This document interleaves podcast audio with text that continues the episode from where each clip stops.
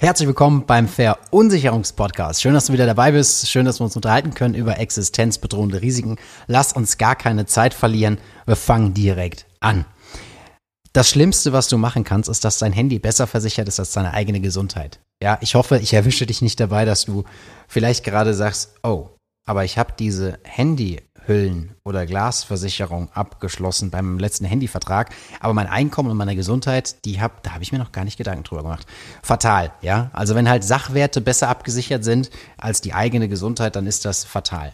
Es hat sich aber mittlerweile schon sehr rumgesprochen, dass zum Beispiel die Berufsunfähigkeits Absicherung, Versicherung, da steckt wieder dieses Wort, unabhängig davon, Versicherung, habe ich ja schon gesagt am Anfang, das ist ja eine wahnsinnige Negation. Das löst ja in vielen Ekel und äh, Schrecken aus. Deshalb möchte ich wirklich Vorsorge. Ich möchte das wirklich durch Vorsorge beschreiben. Bei so einem Einkommensschutz, das ist wirklich das Wichtigste mitunter, weil du sicherst dir bis zum 67. Lebensjahr dein geregeltes Einkommen, worauf deine ganze Lebensqualität fußt. Ja, das ist das Fundament. Weil welche Konsequenz hätte das denn, wenn plötzlich dein Einkommen wegen einer Arbeitsunfähigkeit oder wegen einer Krankheit wegfällt? Ja, im ersten Moment, nur dass du das schon mal weißt, ja, ähm, wäre eigentlich auch mal eine Idee, das in einem separaten Podcast zu machen. Du kriegst ja Lohnfortzahlung, Krankengeld und dann kriegst du die Erwerbsminderungsrente, sofern sie dir zusteht. Das beschreibe ich mal bei einem anderen, ähm, bei einer anderen Episode, was denn so passiert, wenn ich krank bin. Ja, krank und was jetzt zum Beispiel. Also, das heißt, unabhängig von dem, was danach passiert, brauchst du Planungssicherheit, weil du hast ja trotzdem laufende Kosten. Selbst wenn du gerade ledig bist oder Single, hast du ja immer noch beispielsweise laufende Verträge. Du hast äh, eine Wohnung, du hast Strom, du hast Miete und du hast Lebensunterhalt. Hey, ganz ehrlich, hast du dir mal aufgeschrieben, wie viel Geld du ausgibst beim Supermarkt? Also, wenn ich dir einen Tipp geben darf, ja, dann wirklich, dann geh mal mit dem Zettel irgendwann am Ende des Monats deinen Kontostand durch und du zuckst zusammen. Also ich war erstaunt, wie oft ich tatsächlich im Supermarkt gewesen bin und habe mir Sachen gekauft, ja. Äh, das war Wahnsinn. Das war absoluter Wahnsinn. Und dann kriegst du, und das meine ich, dann kriegst du ein Gefühl dafür, was wirklich so jeden Monat anfällt, was geht rein, was geht raus und was ist überhaupt ein Risiko, ja. Was ist denn der Betrag, den du absichern müsstest oder müsstest, möchtest, um halbwegs deinen Lebensstandard zu sichern. So, das macht eben eine Berufsunfähigkeitsversicherung. Die sagt, unabhängig von dem, was es gibt, vom Staat, kriegst du von uns, da ist es natürlich auch an Leistung geknüpft und ähm, an Voraussetzungen, kriegst du eine äh, vereinbarte Summe jeden Monat bis zum im idealerweise 67. Lebensjahr. Hast du das nicht, und du kannst nicht mehr arbeiten, aber der Staat unterstellt trotzdem, du könntest ja beispielsweise, ja, keine Ahnung, noch Beruf XYZ, Pförtner sein oder sowas. Das heißt im Übrigen abstrakte Verweisbarkeit. Und du sagst ja, Freunde, das ist gar nicht möglich. Ja, das, das, das ist gar nicht realistisch. Aber der Staat sagt, ja, das ist nicht unser Problem, für uns schon, das kannst du machen. Äh, dann guckst am Ende des Tages trotzdem du in die Röhre. Und dann reden wir von Grundsicherung und Sozialhilfe. Natürlich höre ich immer ganz viele Sachen, ja, in Deutschland verhungert ja keiner und da wird schon alles gehen. Ja, das ist schon richtig. Aber willst du das? Ist das dein Ernst? Willst du so leben? Willst du deinen gewohnten Lebensstandard und deine Lebensqualität aufgeben, obwohl du dich hättest absichern können? Und das ist, glaube ich, nicht der Fall. Und äh, deshalb ist mit ein existenzbedrohendes Risiko deine Arbeitskraft, wenn die fehlt, dann hast du ein ernsthaftes Problem. Deshalb guck unbedingt danach, dass dein Einkommen geschützt ist mit einer Berufsunfähigkeitsvorsorge. Im idealerweise sogar so schnell wie möglich und im idealerweise so jung wie möglich. Warum? Weil du hast immer eine Gesundheitsprüfung. Das heißt, man prüft immer, wie gesund bist du. Und zweitens, je jünger du bist, desto günstiger ist auch der Beitrag. Das heißt, langfristig sicherst du dir auch junge, das junge Eintrittsalter und langfristig günstige Beiträge. Das heißt also, wenn du jetzt gerade Vater bist oder Mutter und das hörst, dann mach dir mal Gedanken darüber, ob du nicht jetzt schon dein Kind als Schüler absicherst mit einer Grundsumme. Das müssen, müssen ja nicht, äh, du kannst, wobei Schüler kannst du sowieso nicht so hoch absichern. Das kommt je nach Tarif drauf an. Manchmal geht das bis 500, manchmal bis 1000 Euro im Monat. Aber du sicherst ihnen das Eintrittsalter und besonders auch den Gesundheitszustand. Weil stell dir vor, dein Sohn, deine Tochter möchte zu einem späteren Zeitpunkt sich absichern, hatte aber bis dahin leider schon eine Krankheit diagnostiziert bekommen oder auch einen schweren Unfall. Und dann kann ein Versicherer sagen, sorry, wir versichern dich nicht mehr. Wir machen das nicht mehr. Und das kannst du umgehen. Deshalb ist das so wichtig. Darüber hinaus, anderes Thema, Pflegevorsorge. Wenn du im Alter, und ich hatte es vorhin oder eingangs schon gesagt bei Episode 1, Pflege ist nicht nur ein Thema des Alters, sondern kann auch genauso gut ein Thema sein von jungen Menschen, ja, von Kindern, nach einer Krankheit oder nach einem Unfall. Darum soll es jetzt aber gerade nicht gehen. Es geht um darum, dass wenn du im, zum Beispiel im Alter pflegebedürftig wirst, ja, ich gehe deshalb darauf ein, weil viele assoziieren ja bei Pflege trotzdem das Alter mit. Wenn du im Alter hilfebedürftig wirst und die Kohle, die du vom Staat bekommst, dir nicht ausreicht, dann musst du die Differenz aus eigenem Vermögen zahlen. Jetzt kommt wieder der Schlauberger und sagt, ja, aber äh, Sozialhilfe und kriegst du alles und sowas, ne? Das ist schon richtig. Aber vorher musst du Kenntnis und Wissen darüber haben, wie unser Sozialstaatprinzip funktioniert. Und bevor du zusätzliche Leistung bekommst vom Staat zur Finanzierung deiner Pflege oder deiner medizinischen Notwendigkeit oder Versorgung, musst du dein ganzes Vermögen aufbrauchen. Die ganze Kohle. Und jetzt frage ich dich, hast du allen Ernstes bis zum 67. Lebensjahr dir den Arsch aufgerissen, damit man es dir dann wieder nimmt? Das ist doch krank. Das macht doch keiner. Und eine Pflegevorsorge sichert dir dein Vermögen. Denk bei Pflege, und ich habe das auch so zu meinen Studenten gesagt, denk bei Pflege doch bitte nicht immer nur an, an Alter und an Kosten und sowas. Denkt an euer Vermögen. Ihr baut doch nicht über Jahre lang das ganze Imperium auf, um es dann wieder zu verlieren. Äh, dann hättest ihr das ja auch sparen können. Ja? Also achte unbedingt darauf, dass du dein Vermögen schützt mit einer Pflegevorsorge. Und jetzt der große Wink zur Berufsunfähigkeitsabsicherung. Eine Berufsunfähigkeitsabsicherung leistet ja in der Regel maximal bis 67. Ja, glaubst denn du allen Ernstes, wenn du arbeits- oder berufsunfähig bist, stehst du dann mit 67 auf und machst einfach weiter, als wäre nie was gewesen? Also eine Berufsunfähigkeitsabsicherung zu haben, ohne auch über die Pflegevorsorge zu sprechen, das ist fahrlässig. Und ich sage dir ganz ehrlich, wenn das bei uns im Team einer macht, schmeiß ich den raus. Wenn du dich als Kunde dagegen entscheidest und sagst, pff, will ich nicht, dann ist das okay. Aber nichts ist schlimmer, als wenn dir was passiert und du erfährst danach, oh krass, das hätte ich absichern können. Von daher ist das ganz, ganz wichtig. Das geht voll an die Existenz. Ja, das ist äh, rigoros. Nächstes Thema: Altersarmut. Hand aufs Herz. Die Frauen sind die Angeschmierten. Ich kann es gar nicht anders sagen. Die Frauen sind die Angeschmierten. Weil ihr seid ja diejenigen, die Kinder auf die Welt kriegen und dann in Teilzeit sind und dann in Elternzeit und danach wieder in Teilzeit und gar nicht mehr richtig Vollzeit arbeiten können, weil ihr seid ja oftmals diejenigen, die zum Glück die Kinder zur Schule bringen, Hausaufgabenbetreuung machen, die Kinder abholen und, und, und, und, und. Was jetzt halt passieren kann, ist, dass dummerweise, nee, das kann nicht nur passieren, das wird passieren, dass dadurch, dass sich ja eure Arbeitszeit reduziert, ihr ja weniger Entgeltpunkte bekommt für eure Rente später, weil ihr zahlt ja auch während Teilzeit weniger in die gesetzliche Rente ein. Das heißt, ihr seid für mich eigentlich die mit angeschmiertesten. So leid es mir tut, ja. Deshalb ist das Thema Altersvorsorge für euch umso wichtiger. Aber auch grundsätzlich das Thema Altersarmut. Man stützt sich da auf die gesetzliche Rente, von der wir aber wissen, dass der Altenquotient leider sich auch ändert und dass auch das Rentenniveau leider sinkt. Und langfristig gesehen musst du, du kommst gar nicht mehr außen rum, außer zu sagen, ich sorge privat noch vor. Welche Vorsorgemöglichkeiten es gibt im Bereich Altersvorsorge, das stelle ich jemand anders vor, aber du musst rechtzeitig beginnen, weil nur dann hast du auch den großen Zinseszinseffekt, der natürlich dann auch mehr, mehr, mehr, mehr, mehr Geld in deine Kasse spült als alles andere.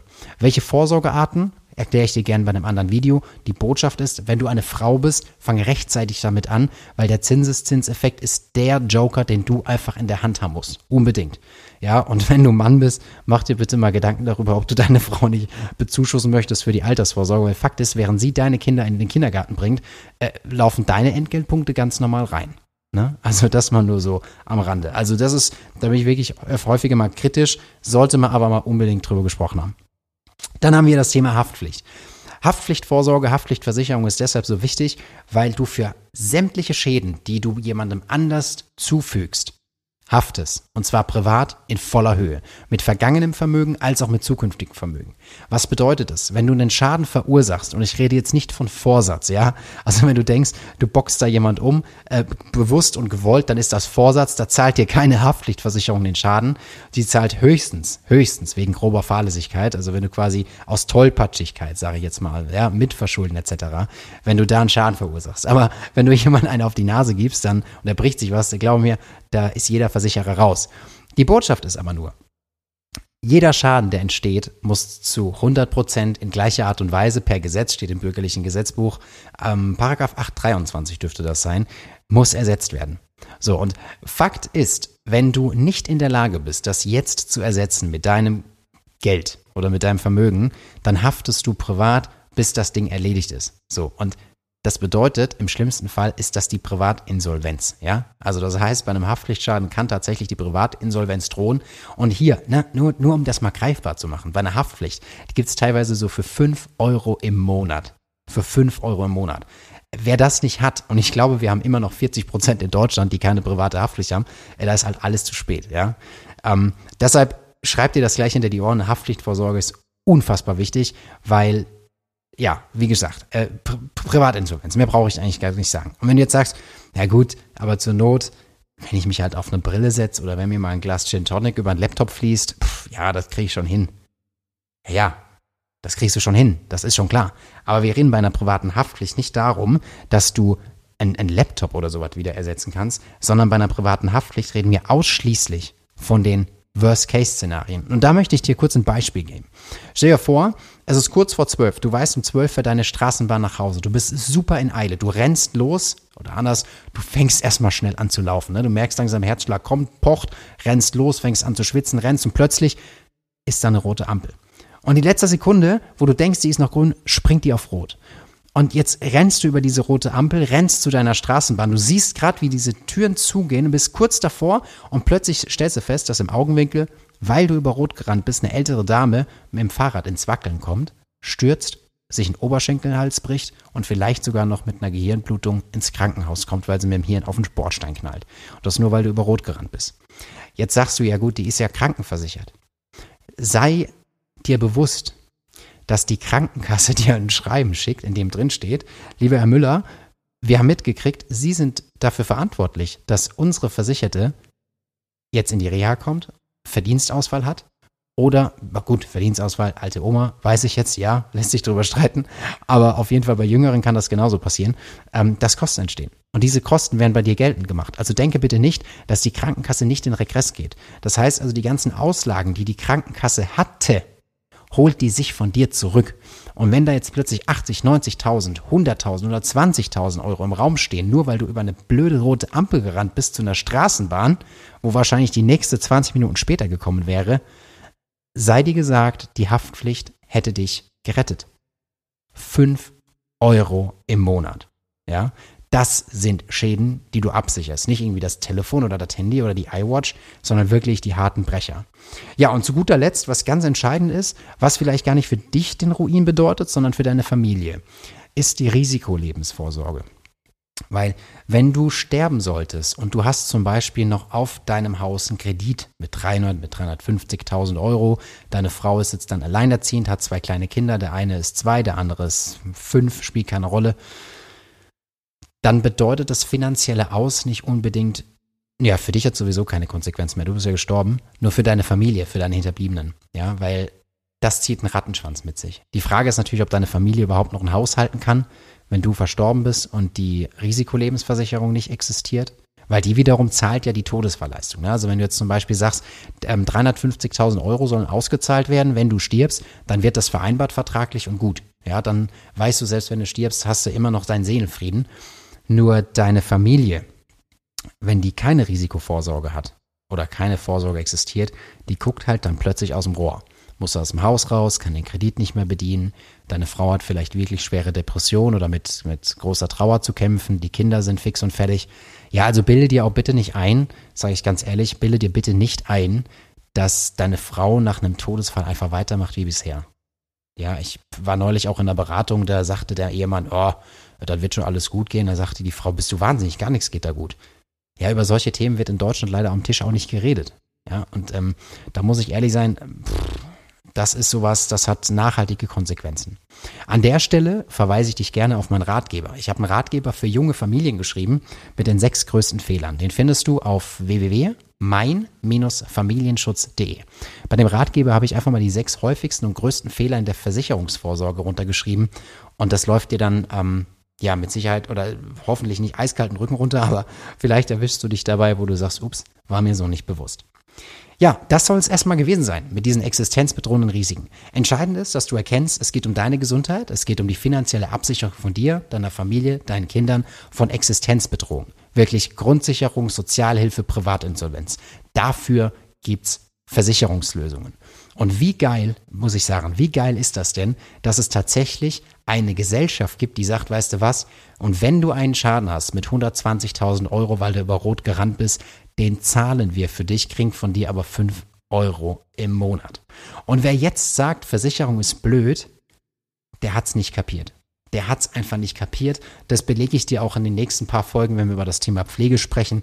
Ich habe die Erfahrung gemacht, auch ähm, in der Kundenberatung rund um das Thema Pflege bei einem kleinen Kind. Ähm, da gibt's, da habe ich schon ein paar Themen für dich, die sind auf jeden Fall nachhaltig sinnvoll.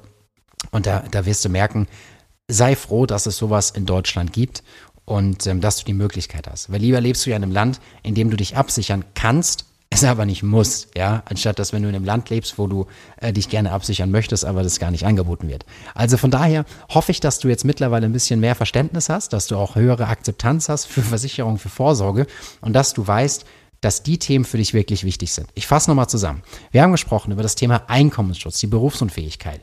Früh machen, weil du gesund bist, in der Regel, und weil du günstige Beiträge hast. Wir haben gesprochen über das Thema Pflegevorsorge, weil die Absicherung lebenslang leistet und darüber hinaus, wichtig, sogar noch parallel zur Berufsunfähigkeitsabsicherung.